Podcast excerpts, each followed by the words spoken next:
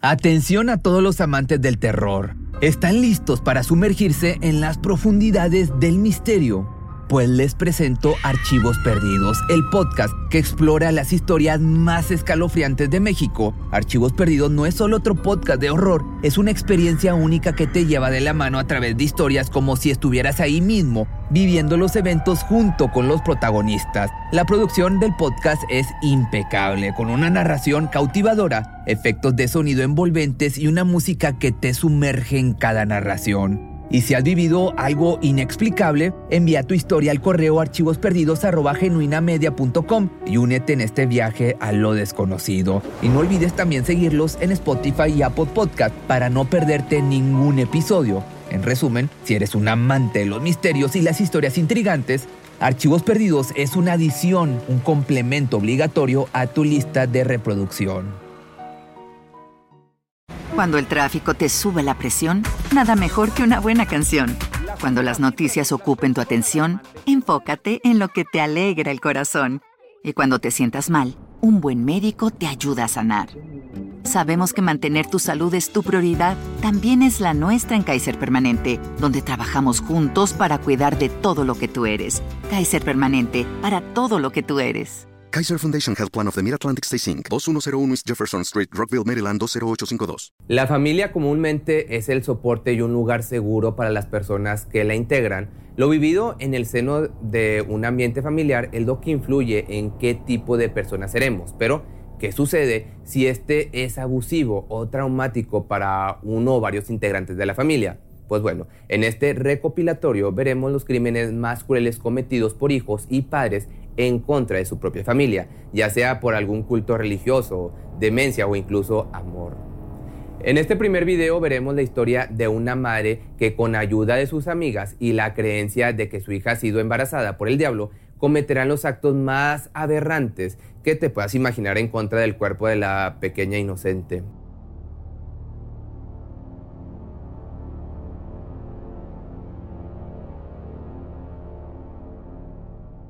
Lo que ocurrió en esa casa es, eh, fisiológicamente hablando, es muy sencillo. Esa, mujer, a esa chiquilla la sujetaron entre dos personas y la madre la evisceró brutal y, de una manera que yo creo que, en los casos eh, eh, españoles de este tipo de, de historias no ha habido parangón. En el municipio de Almanza, localizado en la provincia de Albacete, esto en España, ocurrió uno de los peores asesinatos jamás vistos en el país europeo. La madrugada del martes 18 de septiembre de 1990, los vecinos de la calle Valencia son despertados por desgarradores alardidos. Estos, al parecer, provienen de la vivienda con el número 4, la casa de Rosa la curandera. La policía acude a la locación tras un llamado de auxilio y al llegar encuentran probablemente la peor escena del crimen de sus vidas. La pequeña Rosy Fernández de apenas 11 años yace sin vida, víctima de un ritual espiritista. Si eres nuevo en este canal, te cuento que subo videos casi toda la semana en YouTube y en Facebook sobre temas de crímenes o de asesinatos o cosas interesantes que tengan algo que contar. Rosa Fernández González, llamada de cariño Rosy por quienes la conocían, nació el 22 de abril del año del 79. Era la hija única de Jesús Fernández Pina y Rosa González Fito, un matrimonio muy distinto al resto. La alegre niña creció viendo cómo su madre hacía todo tipo de curaciones y sesiones espiritistas en su hogar. En aquella época y probablemente hasta la fecha había al menos 350 personas viviendo como curanderos. Estos sanadores hacían su vida practicando la llamada imposición de manos y supuestas curaciones a cambio de unos pesos o de unas pesetas. También elaboraban brebajes a base de hierbas con los que juraban que les curarían a sus pacientes cualquier mal que tuvieran. Rosa, la madre de la joven víctima, era una de las sanadoras espiritistas más conocidas del pueblo. Ella fue instruida en esta labor por el maestro curandero Enrique El Villena. Ya iniciada en el mundo del espiritismo, fue bautizada como miradora, sanadora o hermana de la luz. Cada día la familia recibía en su hogar un gran número de gente que buscaba curar sus males. Después de un tiempo trabajando, les fue tan bien y ganaron tanto dinero que su esposo, Jesús Fernández Pina, dejó su empleo como zapatero para ser el secretario de su mujer. En la sala de espera, el piso inferior de la vivienda, él agendaba las citas y se encargaba del manejo de finanzas del negocio. A pesar de trabajar juntos como matrimonio, supuestamente Rosa prefería el sexo opuesto en secreto. Rosa engatusaba a sus clientes con verborrea y dudosas promesas. Creía realmente que tenía poderes y cada vez se sentía capaz de logros mayores. Esto lo mencionó Francisco Pérez, director de un diario español. Rosa tiene la creencia que las curanderas con algún lazo familiar, en especial los hermanos, tenían más poder y eran mejores en su labor, por lo que convence a Ana, su hermana menor, de trabajar con ella. Además de su cercanía con su hermana, ella mantiene una estrecha relación con su vecina María Ángeles Rodríguez Espinilla, quien la acompaña y participa en sus rituales, que aparte se dice que existía una relación amorosa. Buscando mejorar su negocio y aumentar su poder sanador, concibe la idea de integrar no solo a su hermana, sino también a la hermana de María al equipo. El grupo quedó conformado por Rosa y su hermana Ana, acompañada de María y su hermana Mercedes. Supuestamente, entre las intenciones de la líder espiritual estaba el deseo de que su hermana y la hermana de su pareja también entablaran una relación homosexual. Un sábado, el 15 de octubre de 1990, hacen una cita y salen a cenar todas juntas. Mientras cenan, Rosa comienza a sentirse mal, agobiada. Cada vez se le veía más demacrada e irritable, mientras sus acompañantes preocupadas la escuchan decir incoherencias. Finalmente, no pasa a mayores y éstas se relajan. Ellas admiran en gran manera a la supuesta sanadora, la consideran una profeta e iluminada, por lo que todo el tiempo le expresan su respeto. Al regresar de su salida, las mujeres consumen sustancias psicotrópicas. Bajo las influencias de las hierbas, Rosa continúa diciendo incoherencias como que San Jerónimo usa sus cuerdas vocales para hablar. El domingo, ya Rosa llama por teléfono a María y le pide que vaya inmediatamente a su casa. Una urgencia se ha presentado. Al llegar, le hace saber las malas noticias, según ella. María está siendo poseída por su propio esposo Martín. Asustada, le pide a la iluminada que le ayude a liberarse de las supuestas malas intenciones de su marido. Toda la tarde hacen una variedad de ritos tratando de exorcizar el mal, pues según Rosa, le está haciendo mucho daño. En su frenesí, la pareja dice que son las enviadas del Señor en la tierra, que tienen el puñal de Dios en su cuerpo para liberar al mundo del mal. María presenta a sus hijos ante la mujer espiritista, pues están convencidas de que también portan este supuesto mal. Las mujeres les introducen los dedos en sus bocas para que vomiten y, según sus palabras, para que echaran lo que tenían adentro. Los niños vomitan e incluso sangran por la agresividad de las acciones de estas supuestas sanadoras. Martín, por otro lado, el esposo de María, no es un espíritu, aún se encuentra con vida, lo que hace más extraño imaginarse una posesión y entender las ideas descabelladas de estas mujeres. Finalmente, el hombre localiza a su familia en la casa de Rosa. Desesperadamente trata de convencer a su mujer de que regresen a su hogar. Ya casi da la medianoche y los niños están cansados y adoloridos después de esta limpia a la que fueron sometidos. Su esposa decide no acompañarlo, así que se marcha con sus hijos. Al día siguiente, por la mañana, Mercedes va de visita al hogar de Rosa. Al llegar, la encuentran con su hermana María, sin ropa, en la cama, abrazadas y según ellas, decían que eran Jesucristo y la Virgen y que se iban a casar. Las prácticas de estos rituales no han parado y cada vez se tornan más y más perturbadoras. Ana, la hermana de Rosa, y Josefa, su cuñada, llegan al domicilio después de ser llamadas por Jesús, el esposo de la líder curandera. Según él, su mujer está enloquecida gritando incoherencias y asegurando que su hija, la pequeña Rosy, está poseída por el diablo. Y empezaron pues a romper figuras, libros, pinchar muñecas, arrancarle los ojos, a orinar por el suelo, empezaron a quitarse la ropa, en fin, de todo, que allí había un mal, ¿no? En todo este intervalo estaba ya la tía y el padre en la puerta rezando y ya hubo un momento en que mi hermana se puso de pies contra la pared y dijo que la venía un aborto y que, que vamos, que ella era la que tenía el mal. Y eché un poco de sangre, que lo que tenía era el periodo, no era otra cosa.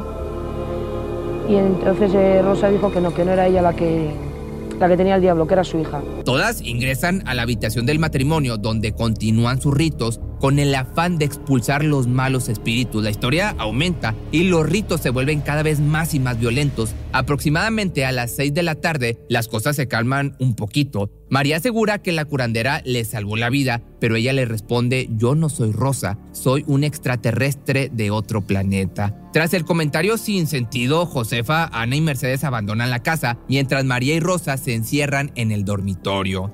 Después de la medianoche, Mercedes regresa a la casa. Ya es la madrugada del 18 de septiembre, la noche del brutal asesinato de una niña inocente. Jesús entra al dormitorio, encontrando a su esposa totalmente sin ropa, acompañada de las hermanas Rodríguez, María y Mercedes. Las tres están cubiertas de excremento y vómito. Al verlo, comienzan de nuevo con una actitud violenta e histérica. Golpeando al hombre, lo obligan a limpiar la habitación. Hasta este punto, en esta descabellada historia, la pequeña Rosy ha estado exenta de los espeluznantes rituales que han ocurrido en su hogar durante las últimas horas. Lamentablemente, la historia de exorcismo de su madre y sus compañeras la iban a alcanzar. Sus dulces sueños se ven interrumpidos por su padre. Rosa le ha ordenado a Jesús llevar a su hija a la recámara matrimonial. Ante el miedo, él la obedece, prefiere no enfrentarla para no ser agredido nuevamente. Las tres mujeres esperan a Rosy, desnudas y cubiertas de todo tipo de fluido. El hombre se marcha dejándolas solas con ella. Las curanderas delirantes desnudan a la niña, la acuestan en la cama y la cubren con sábanas. Después de rodearla en silencio por un rato, la niña se queda dormida. Nuevamente es despertada, pero ahora por su madre, quien la obliga a tirarse al suelo. La niña comienza a llorar y a rogarle que ya por favor la dejen en paz. Mercedes, al notar el sollozar de la niña, dice,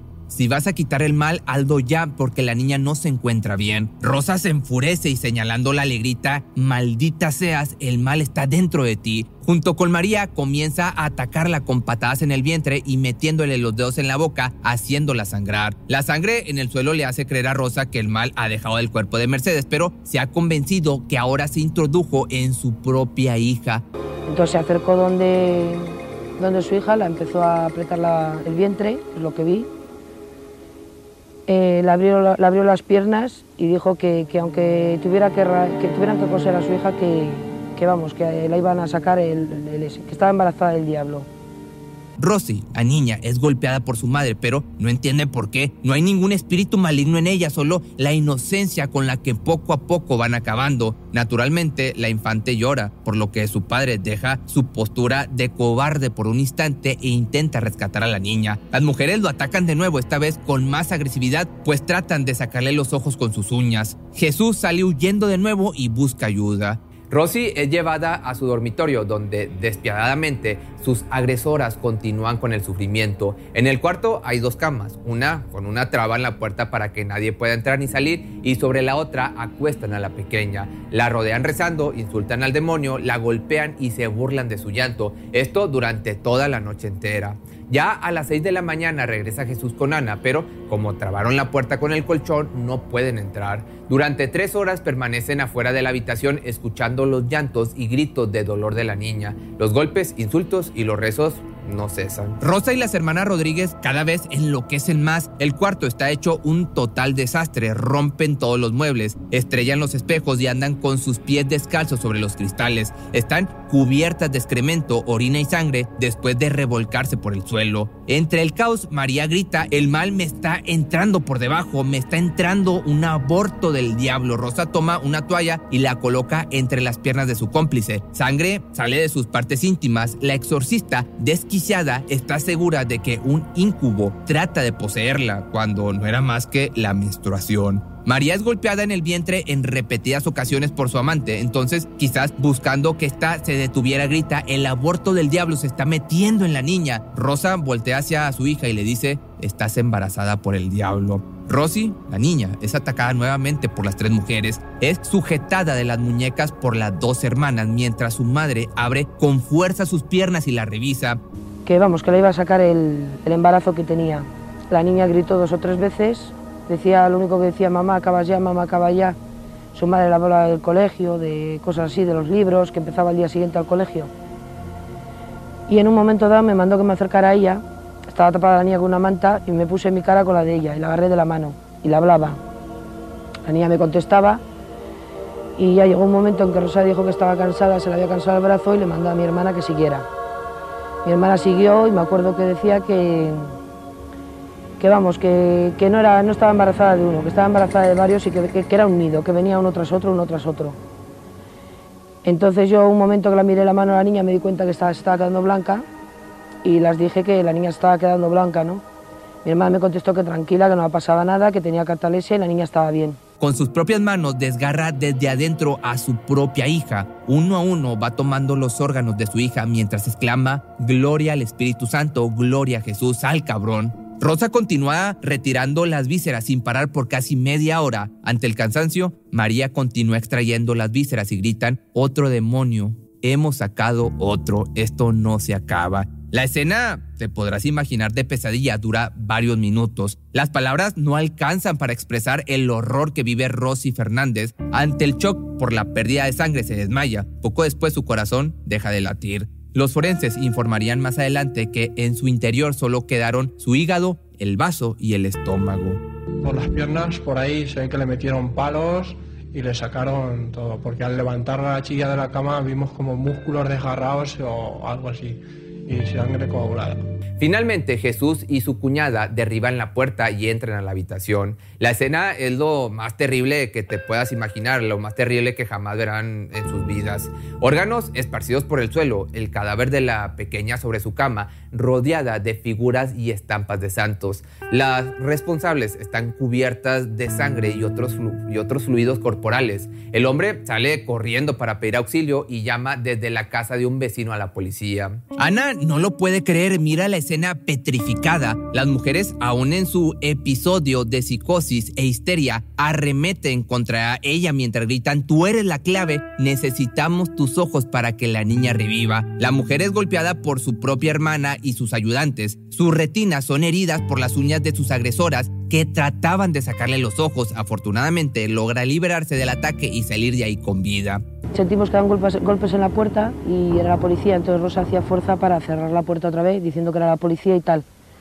Claro, la policía tiró la puerta, entró, se puso uno de la, no, me parece que era un policía, a dar masajes a la niña, yo ahí me di cuenta que la niña estaba muerta. Pero no vi ni sangre ni nada, nada, nada, nada, nada, nada. Habían hecho una barricada en la puerta, o sea, con mesas, sillas, de todo, ¿no? Y había sangre por todos sitios, sangre completamente todo lleno.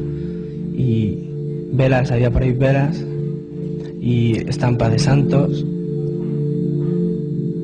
No te puedo decir más porque cogimos a la, al y la llevamos. Después de días de extrema violencia y locura, el cansancio impactó a las mujeres curanderas. La conciencia comenzaba a tener un inmenso peso en ellas al entender la magnitud y a la vez el horror de sus acciones, así que deciden huir. Rosa se refugia en un bar mientras que María asalta al conductor de un auto que intentaba ayudarla. Los oficiales buscan de manera implacable a las asesinas y logran detenerlas antes de que pudieran huir de la localidad, salvo por Mercedes, quien fue arrestada en la escena del crimen. La Cruz Roja también llega al domicilio, pero ya no hay nada que puedan hacer. Difícilmente la policía pone bajo custodia a las mujeres. Se defienden y golpean a los agentes, atacan directo a sus ojos o con mordeduras. Mercedes es atendida en el hospital, víctima de graves traumatismos. Ella les dice a los médicos que ha sufrido una paliza por parte de las fuerzas negras, o sea, del demonio, y demanda que no la toquen porque no, lo, no, necesita la ayuda, que Santa Lucía supuestamente le va a curar. El municipio de Almanza y el país entero, te podrás imaginar, está completamente devastado por la situación. No existe un precedente para esto. Los medios aprovechan la naturaleza del caso para hacer titulares amarillistas. La noticia está por semanas en primera plana. Tanta atención acaparó el caso que el juicio es transmitido por televisión. Rosa González, la exorcista de Almanza, es conocida por todo el mundo como una vil y despiadada madre salida de una película de horror. Al día siguiente del asesinato de Rosy, su cuerpo es velado por todo el pueblo. Su padre solloza y se estira el cabello con gran desesperación. No deja de repetir que hizo todo lo que pudo a todo aquel que lo quiera escuchar. La puerta estaba atrancada desde el interior del cuarto, pero sí se le cuestiona por qué no llamó desde un principio a la policía. Esto no lo puede responder. Es difícil aceptar que esa inocente vida se pudo haber salvado. Durante el juicio la locura continúa y según Mercedes dice lo siguiente. Rosa comenzó a hablar como San Jerónimo, luego le cambió la voz y habló como nuestra madre fallecida. El día del crimen estaba toda mojada y tenía en las manos un cuadro de la Virgen. Me dijo que pasara. Rosa bajó desnuda la escalera y nos dijo que nos quitáramos las prendas negras. Por indicación suya caminamos sobre las baldosas negras del pavimento para ahuyentar a los espíritus malignos y entre rezos destruimos los muebles. Después María Ángeles dijo que le había venido un aborto del diablo y empezó a sangrar por la vagina. Como María Ángeles había abortado, Rosa dijo que su hija estaba embarazada del diablo. Sujetaron a la niña entre las dos y su madre le metió la mano entre las piernas para sacar los engendros del diablo. Esto, como te digo, se declaró durante el juicio por parte de Mercedes. Según Rosa González, no tiene recolección alguna de los hechos de esa trágica noche. María comenta que su memoria desde la noche del 15 de septiembre no existe. Pero en febrero del año del 92, finalmente la audiencia provincial de Albacete dicta la sentencia contra las acusadas y ¿qué crees? De manera inexplicable, las tres mujeres son absueltas. El destino de las asesinas no sería la cárcel, sino un hospital psiquiátrico de carácter penal. Han sido eximidas de sus cargos debido a un diagnóstico de trastorno mental transitorio. Por su parte, Mercedes es absuelta supuestamente por no haber participado activamente en los hechos o al menos no poderse comprobar. El único testigo inocente de lo ocurrido en esa habitación, pues ya sabemos, no se encuentra más en este mundo. Unos cuantos años después, aunque usted no lo crea, e increíblemente las asesinas son puestas en libertad. María se mudó a Valencia, donde vive lejos de su familia, mientras Mercedes vive en Valladolid. Rosa también se reintegró a la sociedad, pero definitivamente no volverá jamás al Mansa. Los habitantes han declarado públicamente que si pisa su tierra será linchada. La casa de esta espeluznante historia sigue intacta, con excepción de la cruz invertida que los vecinos pintaron. La exorcista asesina decidió mejor buscar refugio en otra ciudad del país y no mucho tiempo después buscaría participar en programas de televisión relatando su caso. En estos cuenta su versión del asesinato y gana dinero por ello, evidentemente. Yo ya cumplí, por llamarlo de alguna manera, con la sentencia que me pusieron.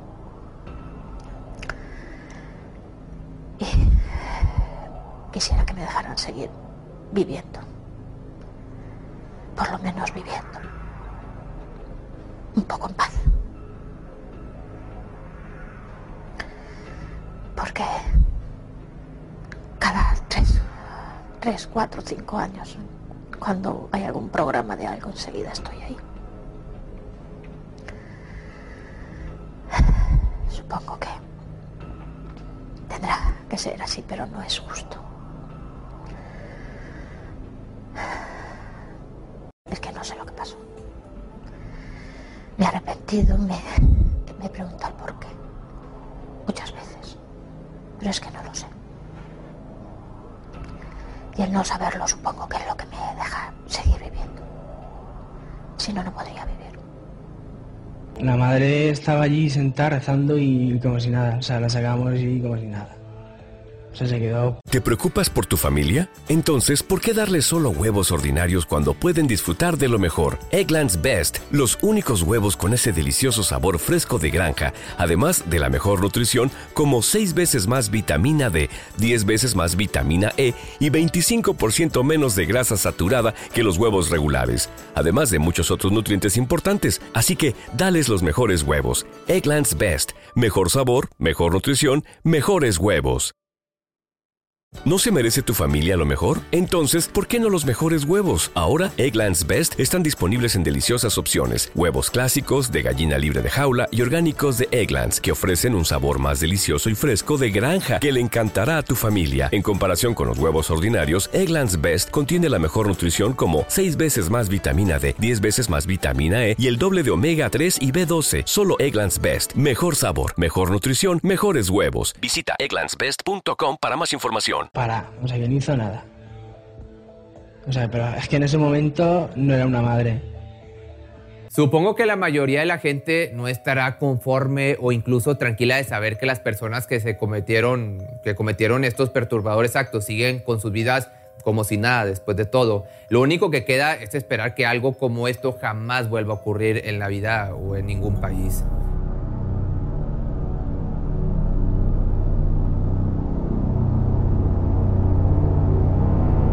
La perturbadora mente de Marlene Olive, adolescente de 16 años, devota al ocultismo y adicta tanto a las sustancias ilícitas como al cachondeo, a hacer el delicioso de una manera descontrolada. Seducida por el pensamiento asesino y manipuladora hasta los huesos. Tenía 10 años el día que sin querer encontró unos documentos que no comprendía. Llevaban su nombre, el de sus padres y otros detalles ajenos a ella.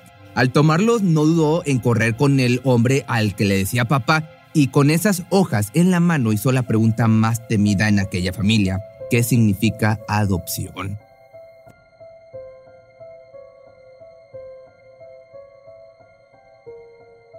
El hombre sintió un escalofrío recorrerle el cuerpo, pero optó por la respuesta más sincera proveniente de su corazón de padre. Fue un balde de agua fría para la niña. De un día a otro ya no era hija de sus padres. Eso la destrozó. Al ver las lágrimas rodando por su rostro, le explicó que no importaba en lo absoluto que no fuera su hija biológica.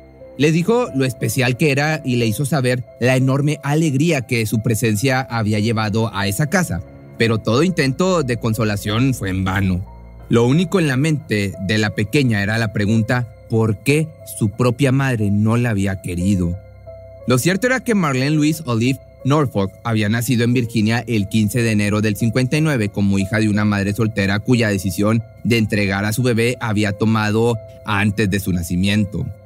Fue entonces que aparecieron James Jim Olive y Naomi Eleanor Wagner, una pareja quienes después de varios intentos para concebir tomaron como alternativa la adopción. En aquel momento, ya reunidos los tres como familia, Parecía un milagro de la vida. La felicidad no les cabía en el pecho y soñaron en grande, visualizando un lazo de amor irrompible entre ellos. Lo que no sabían era que, al llevar a esa niña a su hogar, estaban firmando su sentencia de muerte.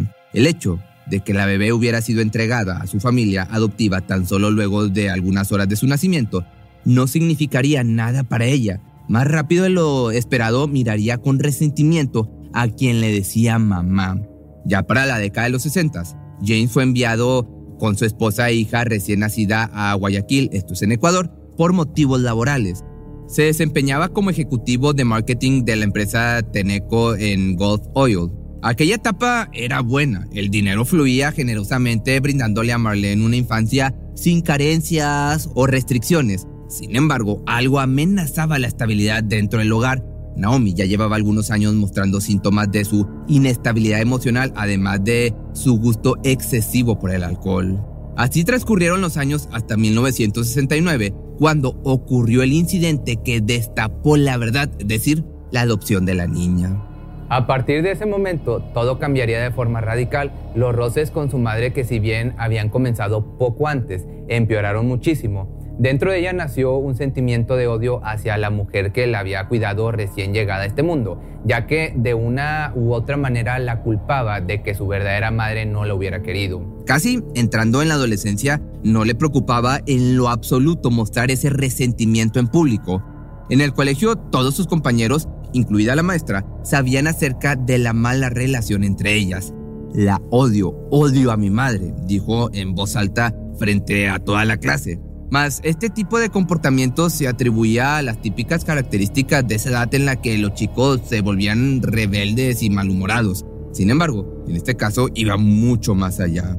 Ya existía una pequeña grieta rompiendo con el vínculo de la familia, lo cual se extendería cada vez más hasta culminar en el peor de los escenarios. Pronto tuvieron que marcharse de Ecuador para volver a Estados Unidos, el hombre se había quedado sin trabajo y esto le dejaba en la mente cientos de preocupaciones sobre cómo llevar dinero a casa. Pero no se quedó de brazos cruzados. Marlene ya tenía en ese momento 14 años y debía pagar colegiaturas, así que abrió una consultoría de negocios. Se instalaron en la calle Hibiscus Way 353 en Terra Linda, San Rafael, esto es en California, e iniciaron una nueva vida. No obstante, nuevos obstáculos aparecieron para sacudir a los Olive a Naomi se le diagnosticó esquizofrenia paranoide. Sus episodios de alucinaciones empeoraron tanto como su alcoholismo. Poco a poco fue dejando de lado la maternidad puesto que no podía ni con ella misma, mientras que por su lado Jim se enfocó al 100% en su emprendimiento. Así, la personalidad de Marlene fue tomando un curso bastante, se puede decir, siniestro. Siempre destacó por tener un carácter fuerte. Ahora conviviendo con la permisiva cultura del norte de California, se desataría una completa locura. Comenzó por escribir poemas tristes, metiéndose en un papel no solo fatalista, sino también fantasioso, convenciéndose a sí misma de ser una bruja con poderes mágicos. Nadie para de meterse en mi vida y los que están en ella hace tiempo que cayeron dormidos. He estado vacía por tanto tiempo. Este tipo de cosas era lo que escribía en su libreta. De esta manera se fue convirtiendo en una chica mentirosa, cursando los últimos años de secundaria casi siempre metida en problemas. Esa etapa le sirvió como base para terminar de sentar su personalidad oscura. La manera en la que decidió expresarse fue a través del glam rock, llevando ese estilo más allá de una simple preferencia se introdujo en el mundo de la brujería, de la macumba, y modificó su vestimenta, la cual rayaba en lo extravagante con escotes y minifaldas. Nada de esto facilitaba la relación entre madre e hija. Pasaron de simples discusiones a gritos y violencia creando entre, creando entre ambas una tensión casi palpable. Por su parte, a la chica rebelde le afectó físicamente. Se le desarrolló en el estómago una úlcera que la llevó a tomar remedios caseros.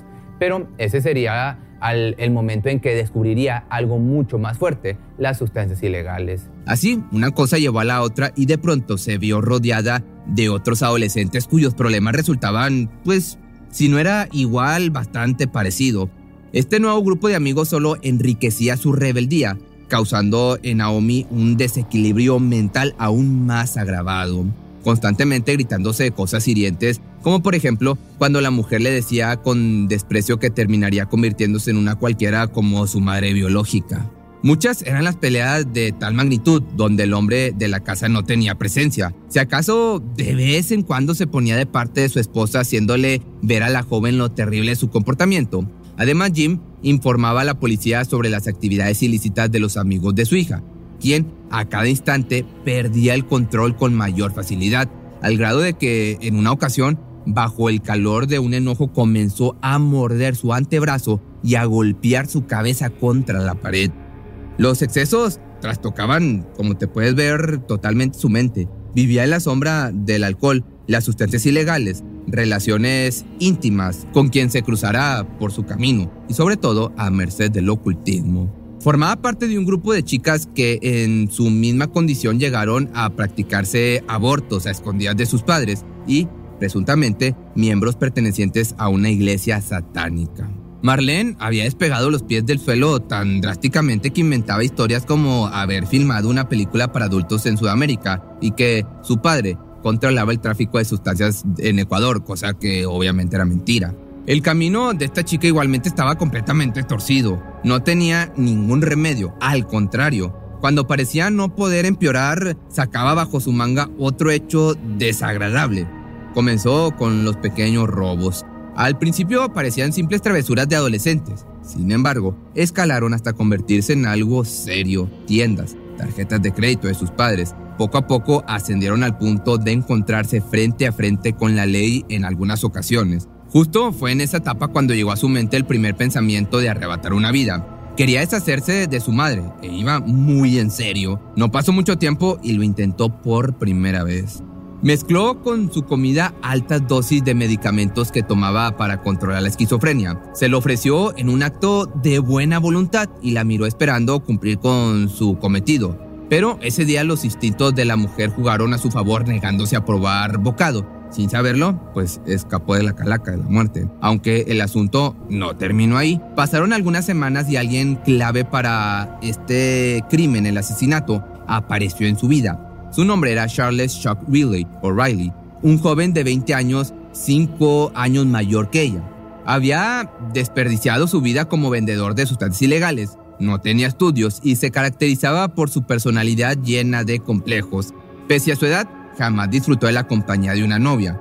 Era hijo de un empleado de panadería y un ayudante de enfermería, Oscar y Joan Riley. El joven arrastraba traumas por su complexión, ya que en su adolescencia llegó a pesar 140 kilos. Esto le hizo ser sumamente inseguro y manipulable, situación de la que se aprovechó Marlene. Para él fue como un ángel caído del cielo, alguien que finalmente lo había notado y cuya apariencia no le importaba. Pensaba que era su única oportunidad en el amor. Cuando se conocieron ya tenía tiempo en el negocio de las sustancias ilícitas.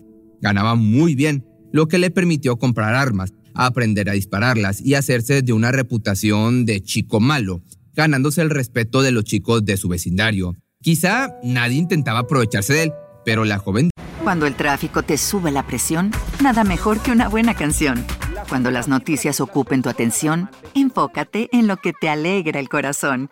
Y cuando te sientas mal, un buen médico te ayuda a sanar.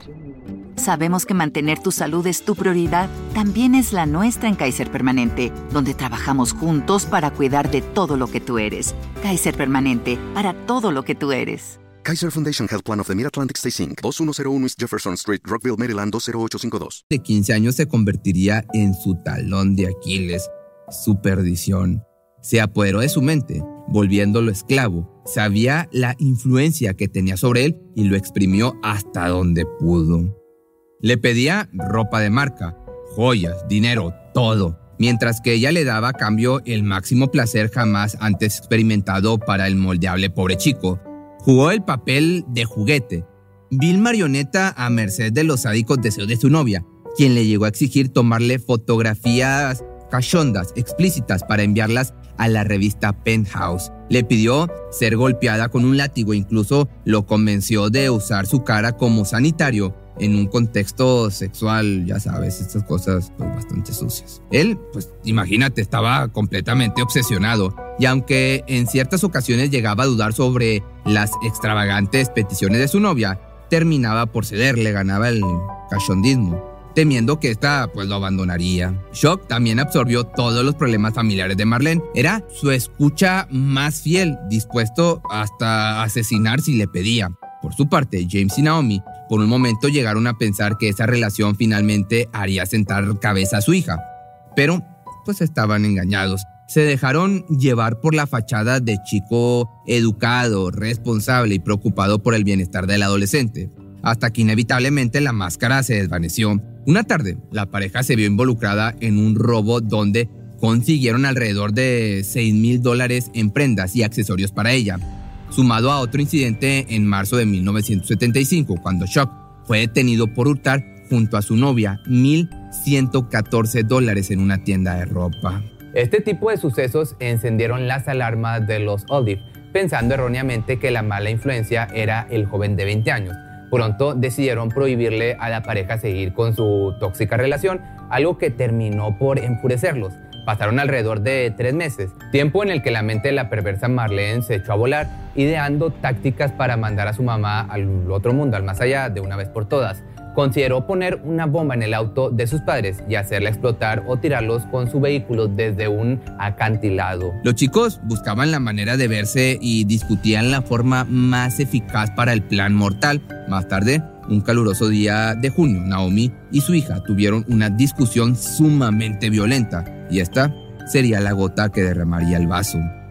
Rendida a su furia, la chica llamó a su manipulable novio y le dijo, tenemos que matar a esta perra hoy. No se lo pidió dos veces, se iniciaron con los preparativos. Finalmente, y de esta manera llegó el 21 de junio de 1975. La única hija de los Olive dio marcha al plan.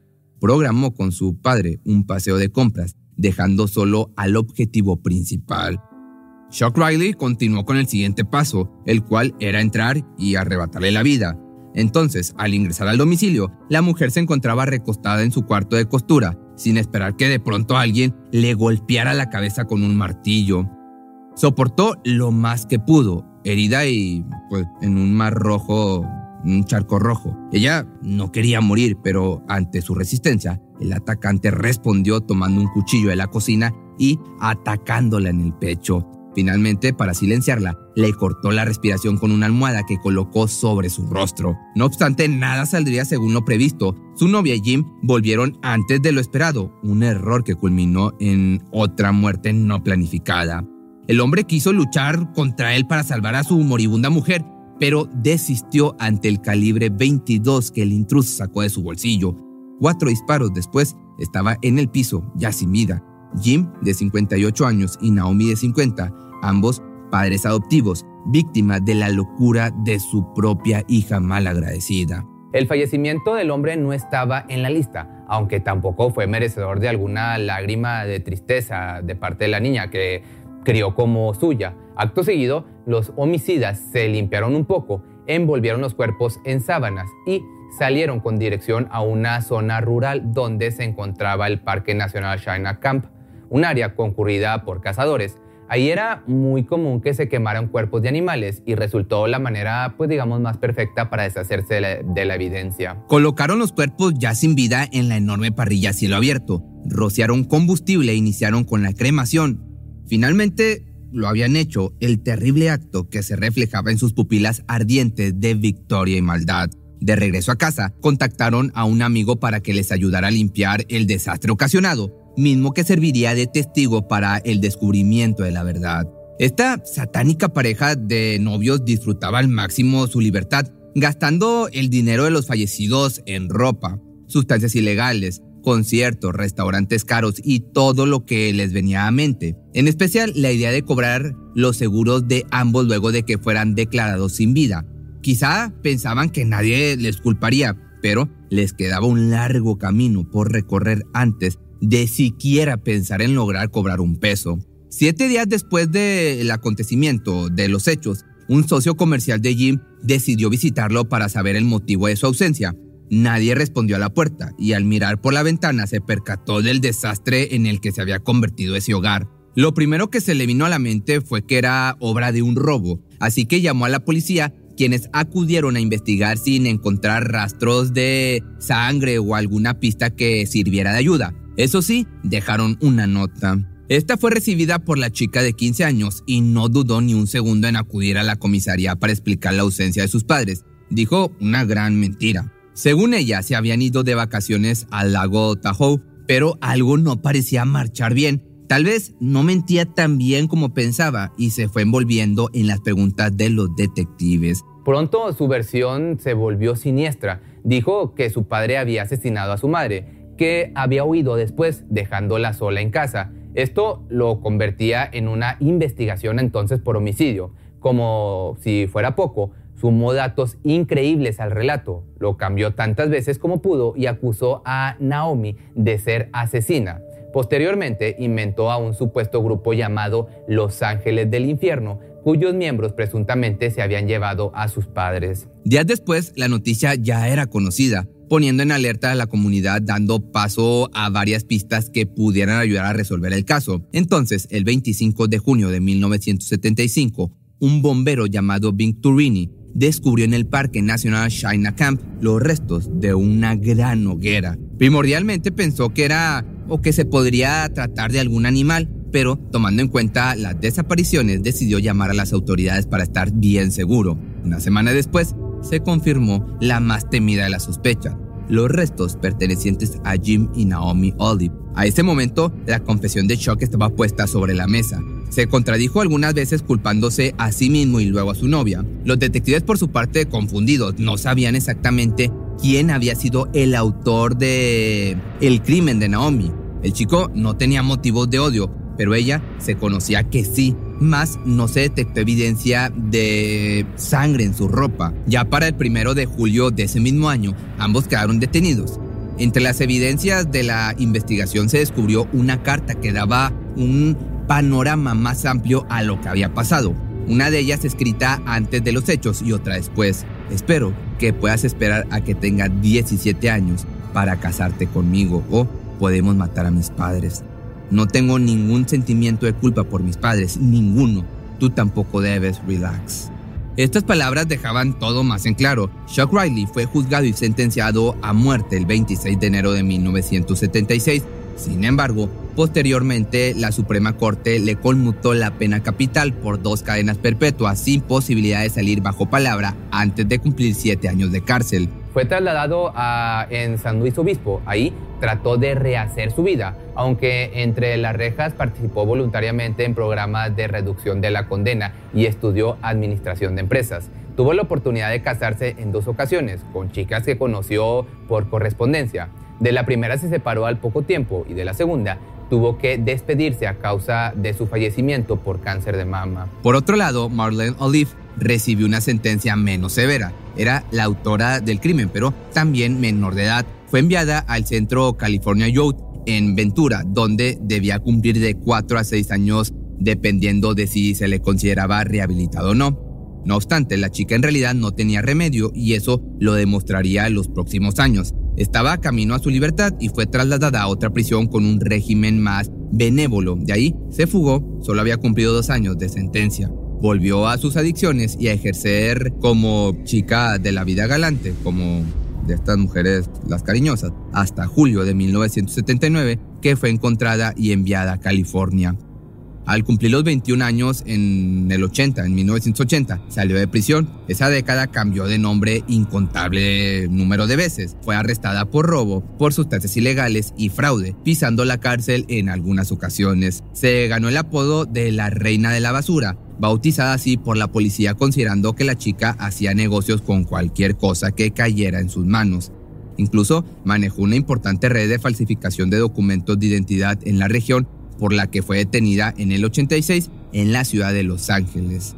Antes del 2003 entró y salió del reclusorio varias veces y posteriormente desapareció del mapa. En cuanto a su cómplice, peleó varios años por su libertad condicional hasta que le fue otorgada en diciembre del 2015. Actualmente nada se sabe de esta psicótica pareja, solo que de seguir vivos andan por el mundo con nombres falsos siendo personas de la tercera edad más viejos que sus víctimas al momento en que ocurrieron todos estos hechos.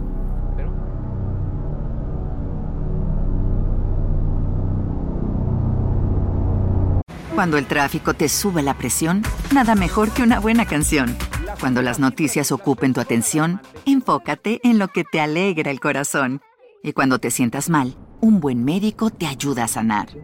Sabemos que mantener tu salud es tu prioridad, también es la nuestra en Kaiser Permanente, donde trabajamos juntos para cuidar de todo lo que tú eres. Kaiser Permanente, para todo lo que tú eres. Kaiser Foundation Health Plan of the Mid-Atlantic Stay Inc., 2101 East Jefferson Street, Rockville, Maryland 20852. ¿Te preocupas por tu familia? Entonces, ¿por qué darles solo huevos ordinarios cuando pueden disfrutar de lo mejor? Eggland's Best, los únicos huevos con ese delicioso sabor fresco de granja, además de la mejor nutrición, como 6 veces más vitamina D, 10 veces más vitamina E y 25% menos de grasa saturada que los huevos regulares, además de muchos otros nutrientes importantes. Así que, dales los mejores huevos.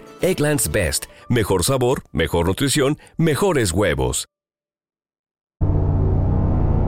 Es el año del 84 en la capital de Luisiana y Jody Plache entrena Hapkido con su maestro Jeff Doucet. Yori y sus compañeros lo admiran y buscan dominar el arte marcial con sus enseñanzas. La cercanía entre ambos pasa de ser una relación sana entre maestro y estudiante hasta convertirse en un enfermizo interés del adulto hacia el pequeño. Tristemente, a sus apenas 11 años de edad, es secuestrado y sufre abuso en múltiples ocasiones por parte de su entrenador. Al enterarse de lo ocurrido, Gary Plauche, el padre de Yori, buscaría hacer justicia por su propia mano. Esto en cuanto tuviera la oportunidad.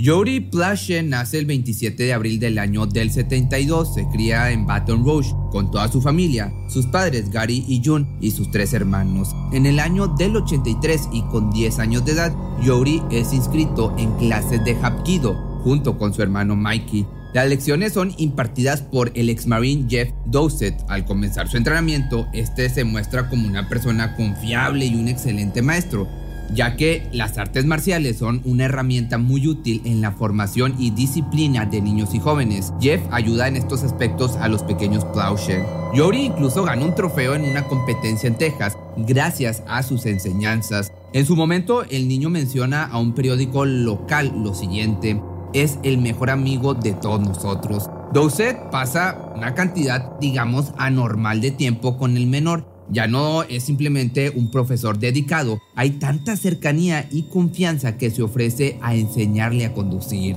Al sentarse, Yori en su regazo, el enfermo instructor de artes marciales comienza a tocarlo. Yo pensé ¿qué está pasando aquí? ¿Será que lo hace por accidente? Entonces no dije nada, pero ahora sé que él estaba probando los límites. Un ejemplo claro de pedofilia. Todos prueban los límites, esto lo diría Yori años después.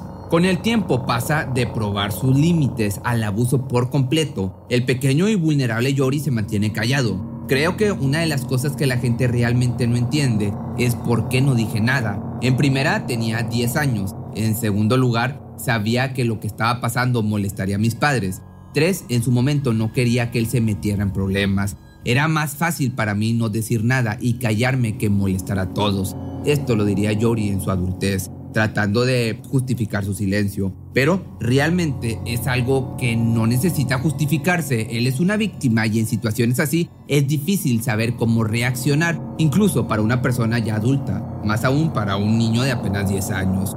En febrero del año del 84, Jeff decide llevar su abuso más allá todavía. El hombre le pregunta a su alumno si lo acompañaría a California. El infante, quien obviamente no tiene edad suficiente para dar ningún tipo de consentimiento, accede.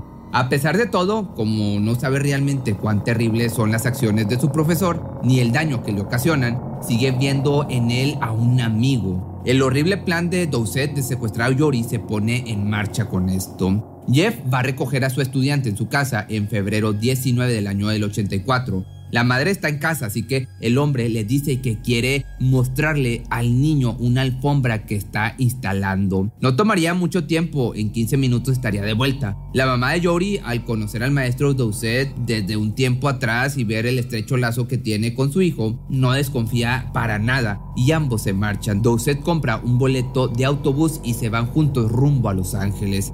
Al llegar a su destino y con el fin de que no lo reconozcan cuando los padres del menor se den cuenta que su hijo fue secuestrado, Jeff se afeita la barba y pinta de color negro el cabello rubio de su víctima. El hombre dice que el pequeño que lo acompaña es su hijo para evitar cualquier tipo de sospechas y renta un cuarto de motel donde desgraciadamente pasa lo que ya te estás imaginando y en múltiples ocasiones. Los padres del niño lo buscan desesperadamente por 10 largos días después de su secuestro. Doucet le permite a su víctima llamar por teléfono a su casa desde Anaheim, California. Por fortuna, al estar ya involucrado el FBI en la investigación, logran rastrear la llamada. Jeff Doucet es arrestado el 29 de febrero por la abducción del menor. Yori está camino de vuelta a su casa. No sabíamos ni qué hacer, solo sientes impotencia, dice Gary, el padre Yori, tras su regreso. El señor Plauchet escucha más y más reportes de que Doucet probablemente había usado de su hijo. Seguro es demasiado pronto para que el pequeño hable de lo mucho que sufrió, pero un examen médico confirma la peor noticia para el padre. Su hijo fue abusado por su instructor. El progenitor ahora sabe lo que quiere hacer, está decidido a tomar venganza. Gary bebe unos tragos en el bar Dakar Club el 16 de marzo del año del 84. De pronto escucha un reporte en la televisión que llama su atención. Jeff llegaría a la ciudad esa misma noche para enfrentar su juicio en Luisiana.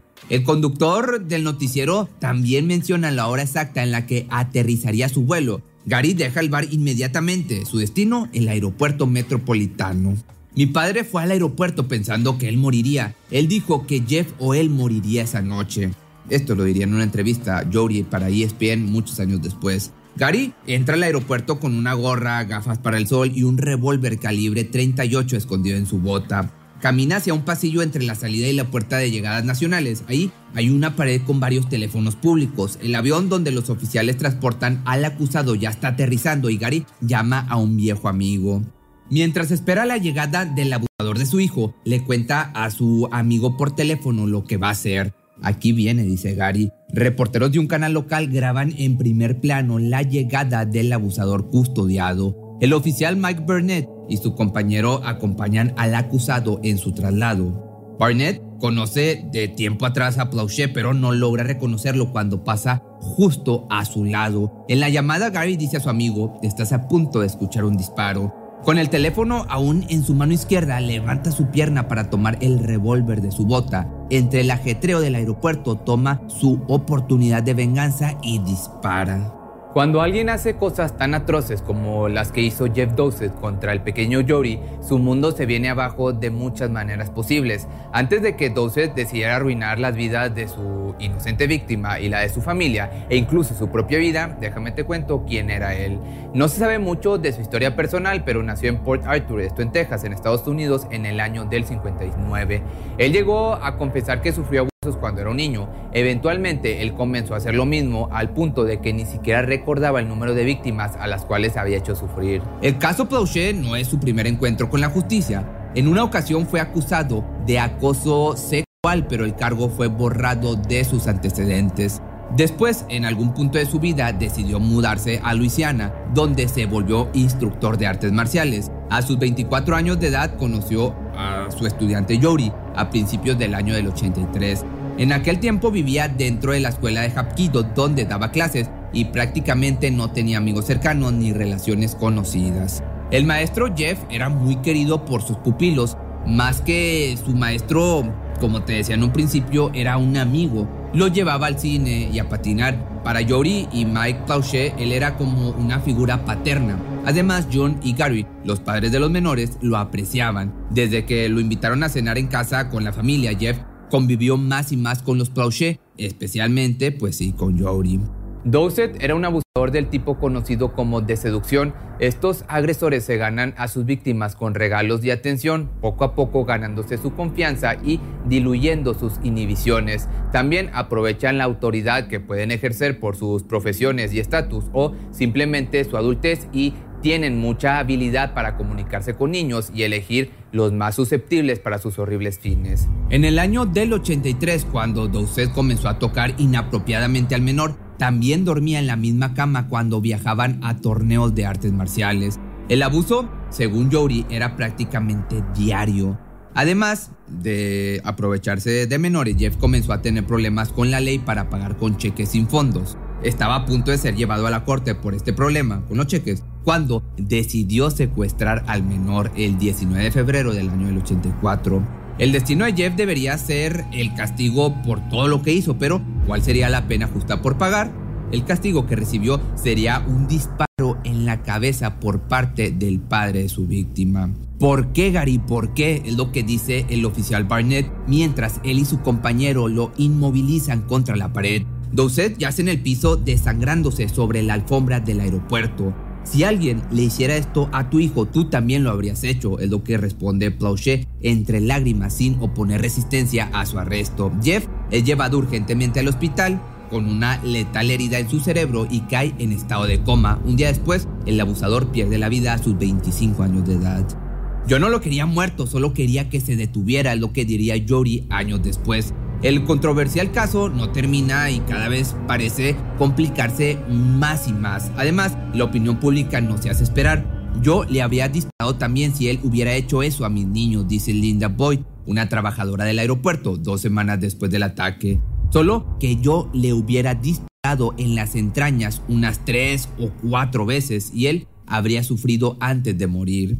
En esta situación, el contexto del ataque lo es todo, por lo que es difícil no sentir empatía por el padre del menor abusado. Leon Gary Plauchet es acusado de homicidio en segundo grado por el asesinato de Jeff. Gary no pisa la cárcel más que unos días antes de ser liberado con una fianza de 100 mil dólares.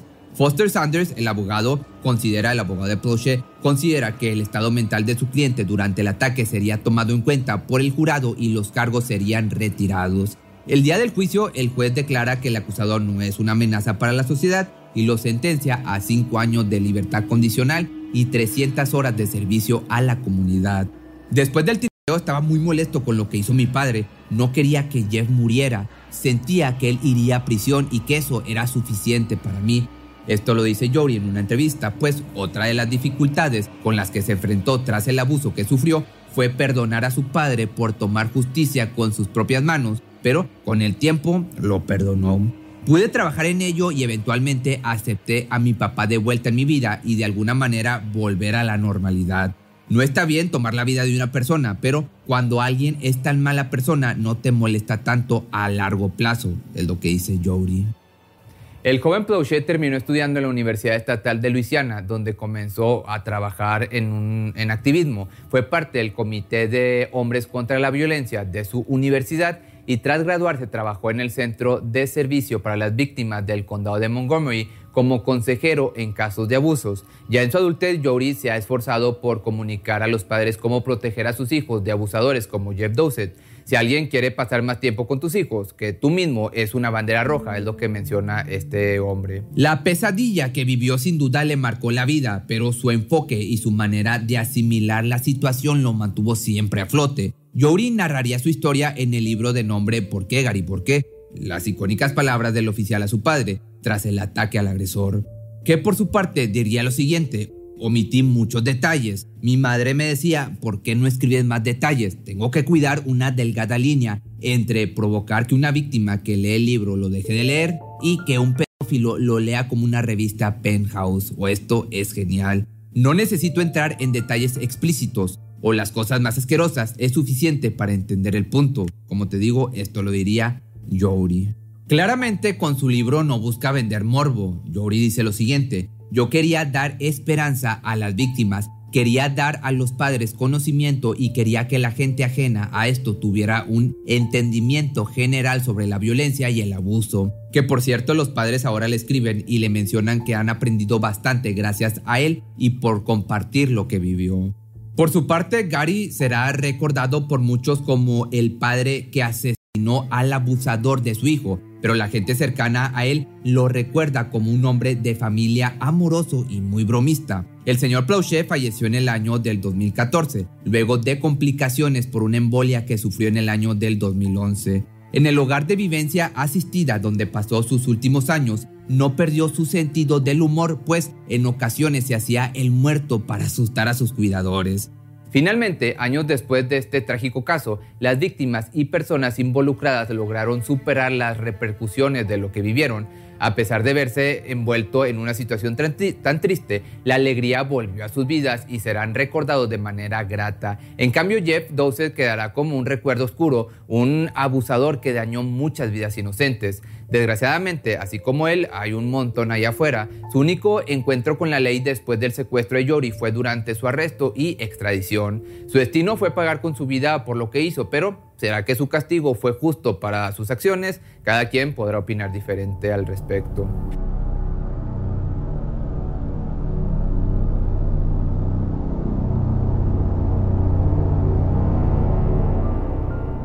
Estar en el lugar equivocado en el momento equivocado puede costarle la vida a cualquiera. Los infantes no son la excepción, pero cuando la mujer que te trajo al mundo es quien se encarga de terminar con tu historia a una edad temprana, genera una sensación de rabia e impotencia, pues se dice que una madre es capaz de todo con tal de proteger a sus hijos, y en múltiples ocasiones hemos visto cómo son las madres quienes sobreviven a las peores condiciones para volver a abrazar a sus pequeños o incluso llegan a matar para protegerlos. Pero Verónica Panarello fue una excepción a esta regla.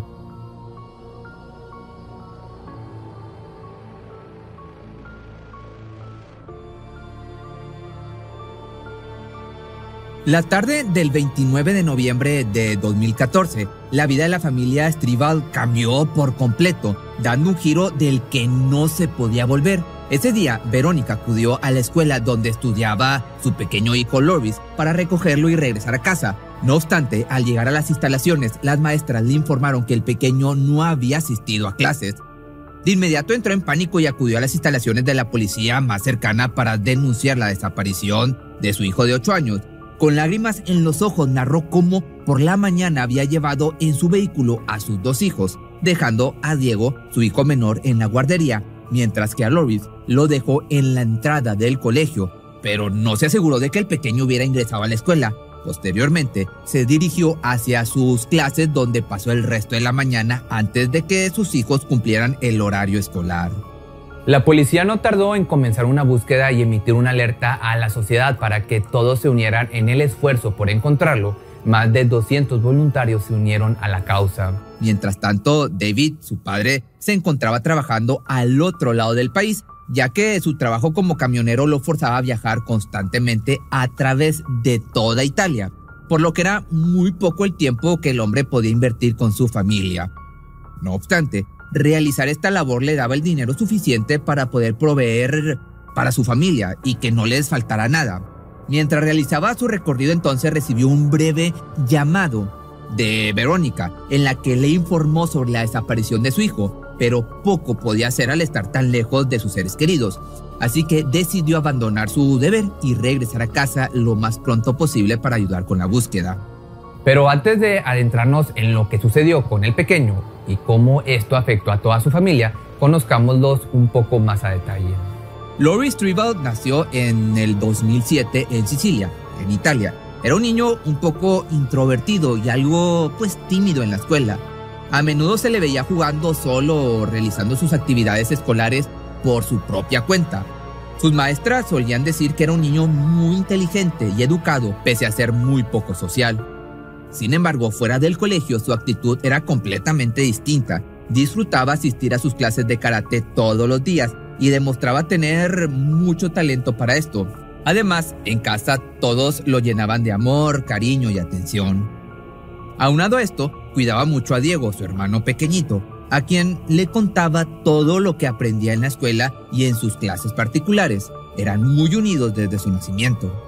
El momento favorito de los hermanos era cuando podían pasar tiempo jugando con su padre, pues como te platicaba era muy poco la frecuencia en que lo veían por su trabajo. Por otro lado, Verónica Panarello tenía 16 años cuando su madre la echó de casa tras una fuerte discusión, ya que no estaba de acuerdo con la relación que tenía con su novio David Stribal o Davide, algo así sería creo en italiano, un joven dos años mayor. Dado que ella no tenía dónde vivir, su novio le ofreció mudarse con él y su familia. Al año siguiente, tuvieron a su primer hijo Loris, lo que llevó a la pareja a contraer matrimonio ese mismo año. Poco después Verónica quedó embarazada de Diego, el segundo hijo del matrimonio. Cuando la policía entonces, regresando a donde estábamos, emitió el reporte de la desaparición de Loris, esa misma tarde recibieron la llamada de Horacio Fidone, un hombre de 65 años de edad que se había unido a la búsqueda. Mencionó haber encontrado el cuerpo del pequeño en un barranco del pueblo. Al llegar, los detectives confirmaron, lamentablemente, que se trataba del cadáver de un pequeñito, pero por la forma en que lo encontraron pensaron que se trataba de un pequeño de escasos recursos que vivía en las calles, dado que su ropa estaba desgarrada y deteriorada.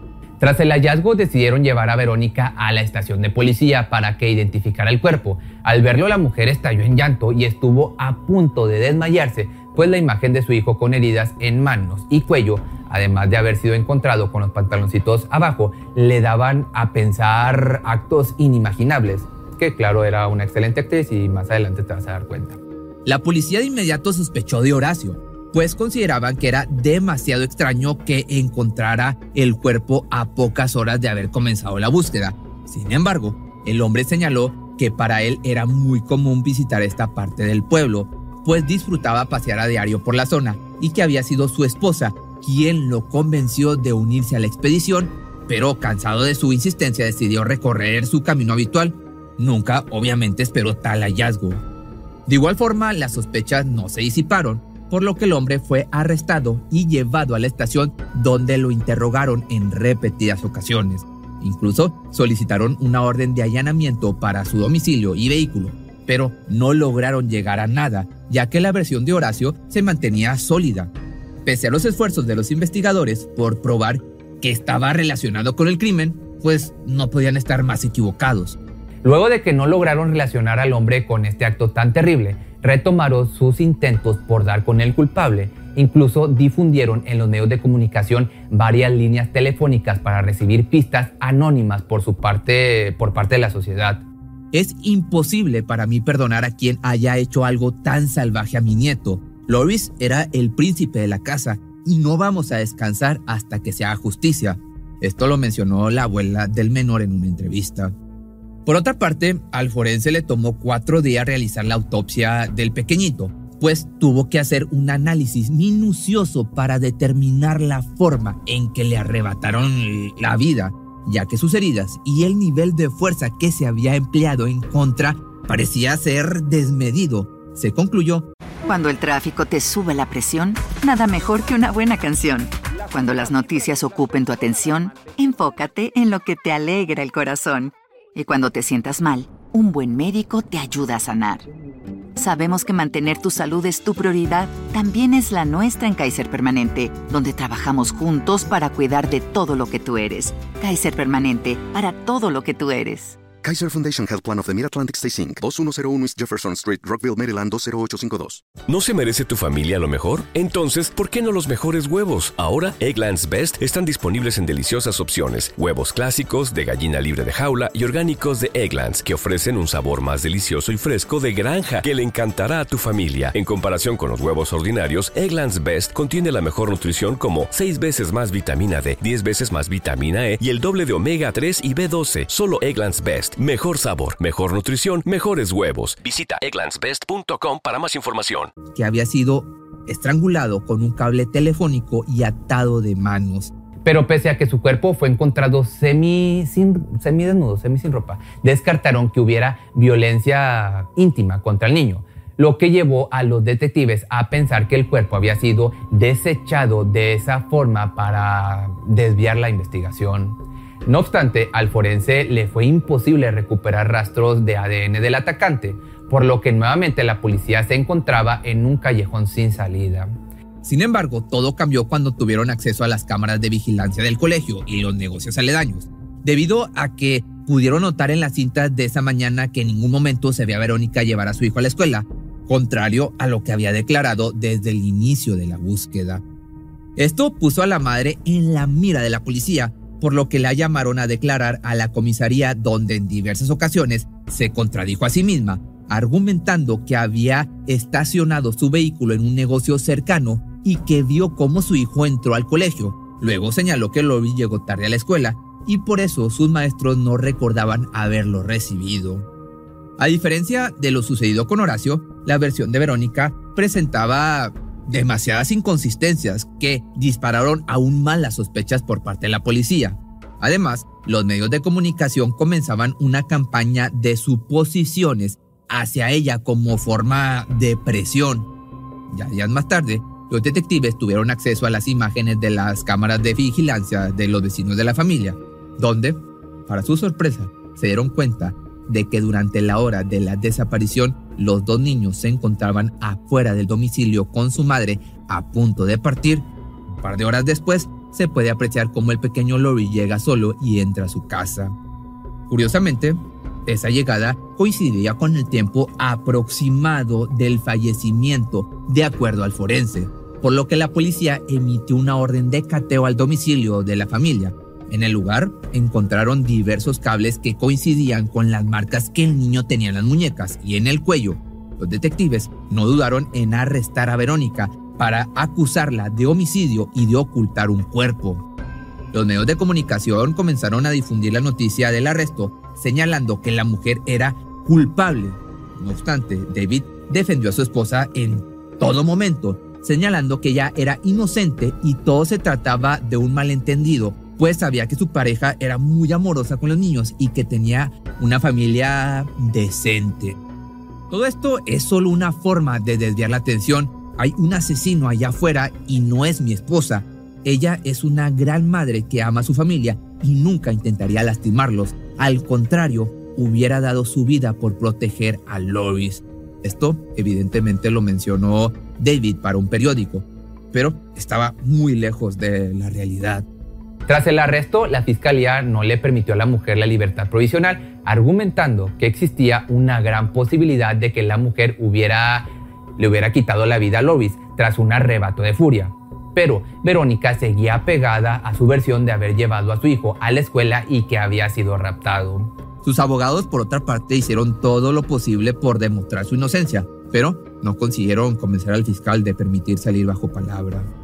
El aislamiento de la mujer y su estancia tras las rejas comenzaron a surtir efecto, ya que en días posteriores inició o comenzó a dar diversas versiones de los hechos a la policía. La que más resonó en los detectives fue que tras dejar a Loris en la escuela, el pequeño regresó caminando hasta su escuela. Al regresar ella a casa lo encontró sin vida y con los cables alrededor del cuello. En su declaración, todo había sido un desafortunado accidente. Luego, describió cómo, llena de pánico, tomó el cuerpo del niño en brazos, lo subió a su auto y abandonó el cuerpecito en el barranco donde Horacio lo encontró.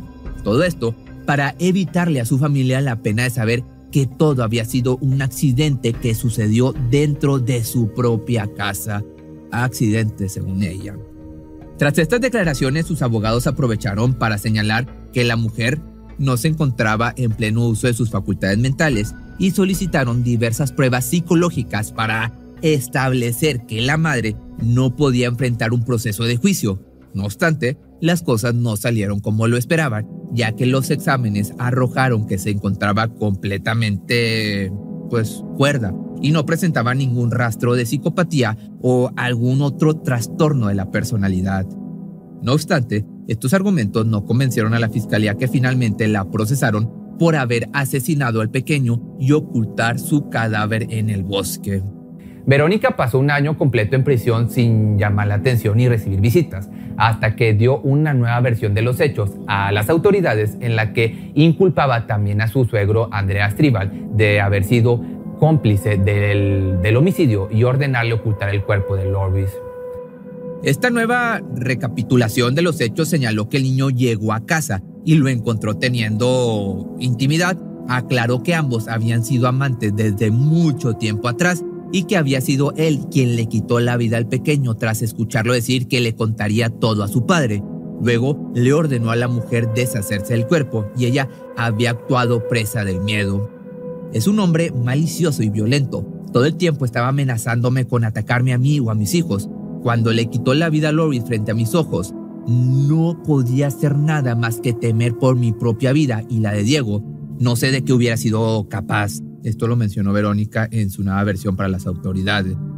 No obstante, Andrea declaró en diversas ocasiones a las autoridades y medios de comunicación que no se había involucrado con Verónica en ningún sentido, además de que el día del homicidio se encontraba visitando a su novia. Los policías corroboraron en las cámaras de vigilancia de los vecinos que el hombre en ningún momento había visitado el domicilio de la familia durante ese día. Yo nunca haría algo para lastimar a mi propio nieto, mucho menos me involucraría con la esposa de mi hijo. Es algo muy enfermo inventar esa clase de mentiras. Esto lo señaló Andrea ante los medios de comunicación. Finalmente, esta mujer fue sentenciada en el 2015 a 30 años de prisión por homicidio en primer grado y ocultar un cadáver, durante todo el proceso señaló que nunca quiso mentirle a su familia ni a la policía, sino que solamente estaba confundiendo el orden de los hechos, pero en ningún momento señaló cuál fue la causa de haberle quitado la vida a su propia sangre, ya que no dejó de culpar a su suegro.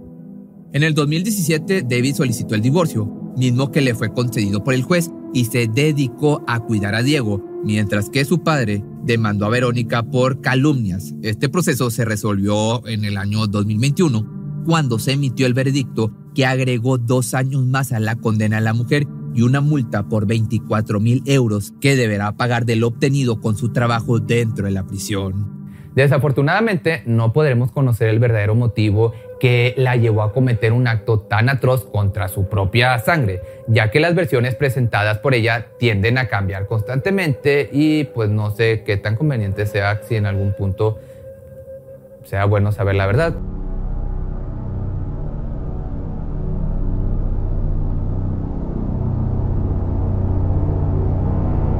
En este último video de la recopilación veremos la historia de Brooke, una madre de apenas 18 años que no estaba dispuesta a dejar su estilo de vida adolescente al dar a luz a su bebé. No es fácil tener una vida perfecta y mantener todas las apariencias pulcramente arregladas, desde la vestimenta, el comportamiento, el desempeño académico e incluso el peso corporal. Todo esto puede ocasionar graves problemas en la conducta de quien lo intenta, al punto de desarrollar trastornos psicológicos o alimenticios. Esto fue lo que le sucedió a una joven que era sometida constantemente a la presión por mantener las apariencias. En su intento por tener todo bajo control, cometió un acto inexplicable. Enterró a su bebé en el patio por miedo a su familia.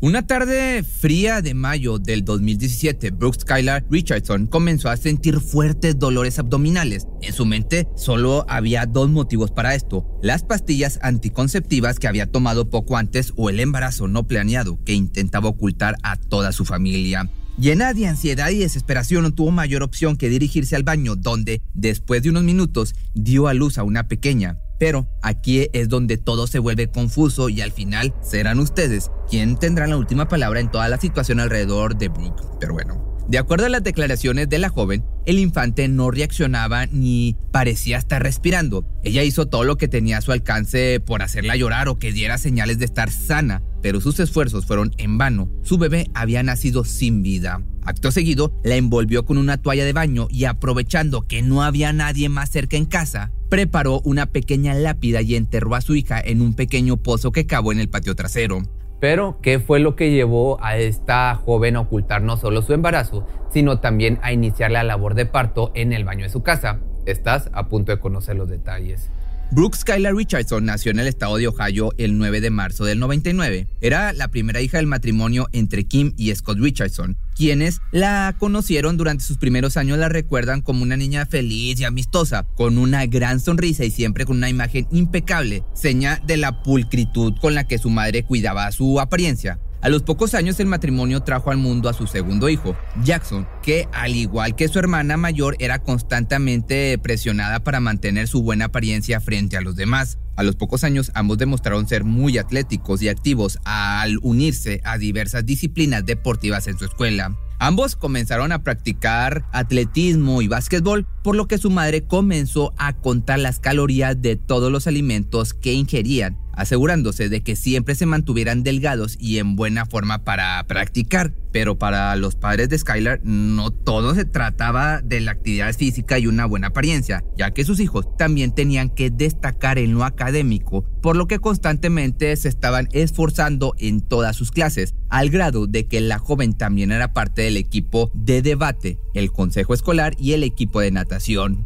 La precisión constante por parte de su madre llevó a Brooke a desarrollar problemas psicológicos al punto de comenzar a mostrar señales de depresión a los 12 años. La joven intentó combatir sus síntomas acercándose a uno de sus amigos en busca de consejo y consuelo. Desafortunadamente, el joven se aprovechó de su condición y abusó de ella íntimamente y verbalmente en diversas ocasiones. Pero esta situación era desconocida para la familia, por lo que su madre seguía presionando constantemente a sus hijos para cuidar las apariencias, verse delgados y por supuesto destacar en los deportes, por lo que al poco tiempo Jackson se integró al equipo de fútbol americano, mientras que su hermana pasó a ser parte del equipo de porristas. Todo esto provocó que Brooke comenzara a tener desórdenes alimenticios, al punto de padecer de bulimia a sus 12 años, bastante joven. De acuerdo a sus familiares, buscaron ayuda para su problema en diversas ocasiones, pero no lograron hacer mucho por la joven. De esta manera los años pasaron y la situación no parecía cambiar, ya que las amistades de Skylar recuerdan que siempre estaba contando las calorías de sus alimentos, dejando de lado incluso los dulces y muchos alimentos que recibía en la cafetería. Además, tenía muy poco tiempo para salir ya que cuando no estaba haciendo deportes se encontraba estudiando. Había tomado como una meta el ingresar en la Universidad de Cincinnati. Ya para el año del 2016, experimentó por primera vez las mieles del amor a sus 17 años, conoció a Trey Johnson, un joven un año mayor que ella que estaba por terminar sus estudios. No obstante, fue la primera vez que habló con sus padres sobre un noviazgo y ambos estuvieron de acuerdo siempre que no afectara su rendimiento. Pero, pues la relación duró muy poquito tiempo, ya que la pareja tuvo que separarse debido a que Trey tenía que mudarse para asistir a la universidad y les era difícil tener un noviazgo a distancia. Pocos meses después, Skylar comenzó una buena relación con Brandon Saylor, un joven de su edad a quien conoció en la escuela. Este noviazgo fue un poco más formal debido a que las familias de ambos convivían juntas y les permitían pasar la noche en la casa del otro sin problema alguno. De esta manera, con el paso de los meses, los familiares notaron cómo la joven empezó a subir de peso, evidentemente, algo que alegró a todos ya que consideraban que tener una pareja la ayudaba a luchar contra su depresión y sus trastornos alimenticios, por lo que dejaban que pasaran juntos la mayor cantidad de tiempo posible, siempre que Brooke no descuidara sus otras responsabilidades. Naturalmente, esto tenía intranquila a Kim. Lo principal para ella era mantener las apariencias y un embarazo no deseado sería algo problemático para todos en la familia, por lo que decidió llevar a su hija con su ginecóloga de confianza para ver que comenzará a tomar anticonceptivos. Pero al llegar a la cita, debido a que en ese entonces su hija ya tenía 18 años, Brooke decidió entrar sola a la consulta. No obstante, la cita tardó más de lo habitual y al terminar, la joven salió con el rostro enrojecido y los ojos hinchados, pero le dijo a su madre que había estado llorando por los nervios y no se trataba de nada grave. Que seguramente ya sabes tú por qué lloraba, pero bueno, vamos a continuar. Skylar obtuvo la receta para las pastillas y todo siguió el curso que había tenido hasta ese momento. Meses después, ella asistió a su graduación de la preparatoria y celebró su admisión a la Universidad de Cincinnati, su mayor objetivo. Sin embargo, todo cambió cuando el 14 de julio del 2017, la policía tocó a la puerta de la familia Richardson. Estaban buscando a la joven para que pudiera ayudarlos a resolver una situación de la que fue testigo y le pidieron que se presentara en la comisaría. Nadie podía sospechar del verdadero motivo por el que la citaron, ya que habían recibido una llamada de la ginecóloga de la joven asegurando que durante su cita de junio, la joven le aseguró que ya había dado a luz a una niña y que desafortunadamente había nacido sin vida. La ginecóloga también aseguró que durante su primera cita, en abril del 2017, la chica rompió en llanto tras enterarse del embarazo y aseguró que lo mantendría oculto de su familia debido a que no quería afectar su vida perfecta. También le preguntó sobre la posibilidad de abortar, pero ya que presentaba un periodo de gestación de ocho meses. Eso le sería imposible. Skylar le pidió que le recetara pastillas anticonceptivas para cumplir las órdenes de su madre mientras decidía qué hacer con la situación. Además, corría el rumor de que la joven había enterrado a su hija en su propia casa. Esto causó que los oficiales se movilizaran y emitieran una orden de revisión en el domicilio para buscar los restos. Durante el interrogatorio, la joven confesó haberle ocultado el embarazo a su familia y a su pareja, dado que la hija que estaba esperando era en realidad de Trey, su primer novio.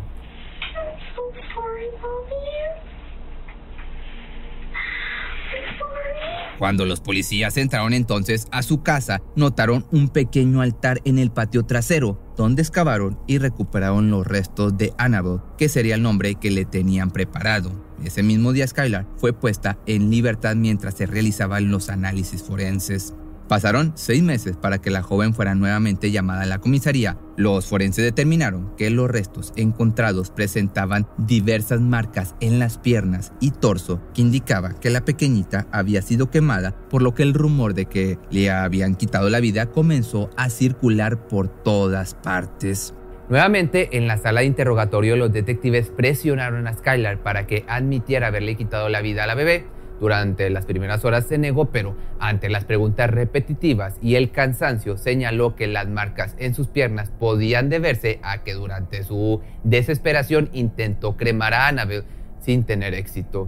La joven evidentemente fue arrestada con el cargo de homicidio agravado. Sin embargo, sus padres pagaron una fianza de 50 mil dólares para que obtuviera su libertad provisional el juez decidió que esa sería una cifra justa por haberse mostrado dispuesta a responder todas las preguntas y asistir a cada interrogatorio sin causar problemas. Ya durante el juicio, la fiscalía señaló que Brooke había dado a luz en el baño de su casa, pero que la pequeña Annabelle había nacido con vida y que la joven la asfixió en ese momento para no perturbar su vida perfecta dado que no le había avisado sobre su embarazo a su familia ni menos a su pareja. Además, agregaron que era imposible que los padres no estuvieran involucrados debido a que no habían hecho algún comentario sobre el pequeño altar en su patio trasero, ni notado los síntomas de su hija.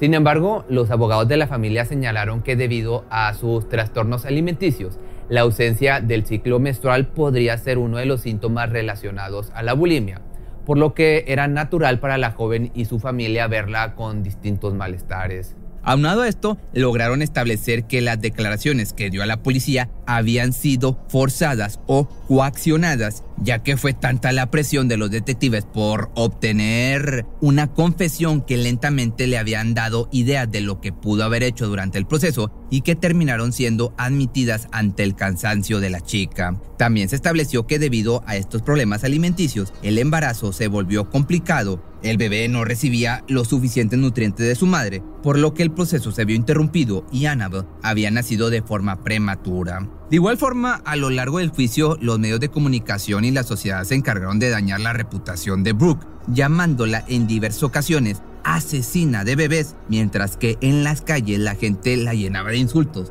Esto también causó que la Universidad de Cincinnati le negara la admisión. Debido a que durante el proceso se filtraron, hablando de otras cosas, conversaciones de la joven con su madre en la que señalaba que tras el parto se sentía mejor y que su cuerpo había regresado a la normalidad, algo que levantó las sospechas de todos sobre la participación del resto de su familia. No obstante, en septiembre del año 2019, la Fiscalía le ofreció un trato para detener el caos mediático y las afectaciones que la familia estaba recibiendo. Brooke tenía que declararse culpable por haberse deshecho del cuerpo de forma ilegal, mientras que sería declarada inocente del cargo por homicidio. No habían pruebas suficientes que demostraran que le había quitado la vida a su pequeña. Finalmente, pues se le presentó la opción de permanecer un año en prisión y enfrentar también tres años de libertad condicional, donde tendría que presentarse mensualmente a la comisaría para firmar como parte de su acuerdo. Además de esto, la chica tendría que presentarse a terapia psicológica y psiquiatra para tratar sus problemas alimenticios y de depresión. Dije que si podía sobrevivir al juicio, obtendría toda la ayuda que necesitaba, Quiero sacar lo mejor de mi vida y utilizar mis experiencias para ayudar de una forma u otra. Esto lo declaró para la revista Cosmopolitan. De esta manera fue así como Brooke Skylar Richardson fue absuelta de la acusación de haberle quitado la vida a su recién nacida. Pero esto no fue suficiente para que la sociedad olvidara los hechos, debido a que en todas las ocasiones que intentó conseguir empleo le fue negado, mientras que sus esfuerzos por entrar a una universidad de buen nivel se habían esfumado completamente. Al final, si la joven le ocultó la información a su familia o si ellos formaron parte de esto, queda en ustedes decirlo. Por mi parte, pues no soy quien para juzgarla como la juzgó la sociedad. Tú, déjame tus comentarios aquí abajo. Ya vimos que aunque la sangre une a las familias, algunas personas caen en la locura y cometen actos atroces y violentos contra sus semejantes. Así que ya sabes, la siguiente vez que vayas a dormir no olvides cerrar con, llave la puerta, dormir con un ojo entreabierto. Este tipo de videos lo voy a estar subiendo una vez al mes, el último domingo del mes. Es una recopilación de lo más visto. Están tanto en Facebook como en YouTube. En Facebook me encuentras como Pepe Misterio MX. ¿Te preocupas por tu familia? Entonces, ¿por qué darles solo huevos ordinarios cuando pueden disfrutar de lo mejor? Eggland's Best, los únicos huevos con ese delicioso sabor fresco de granja, además de la mejor nutrición, como 6 veces más vitamina D, 10 veces más vitamina E y 25% menos de grasa saturada que los huevos regulares, además de muchos otros nutrientes importantes. Así que, dales los mejores huevos. Eggland's Best, mejor sabor, mejor nutrición, mejores huevos. Cuando el tráfico te sube la presión, nada mejor que una buena canción. Cuando las noticias ocupen tu atención, enfócate en lo que te alegra el corazón. Y cuando te sientas mal, un buen médico te ayuda a sanar. Sabemos que mantener tu salud es tu prioridad, también es la nuestra en Kaiser Permanente, donde trabajamos juntos para cuidar de todo lo que tú eres. Kaiser Permanente, para todo lo que tú eres. Kaiser Foundation Health Plan of the Mid-Atlantic Stay Inc. 2101 East Jefferson Street, Rockville, Maryland 20852.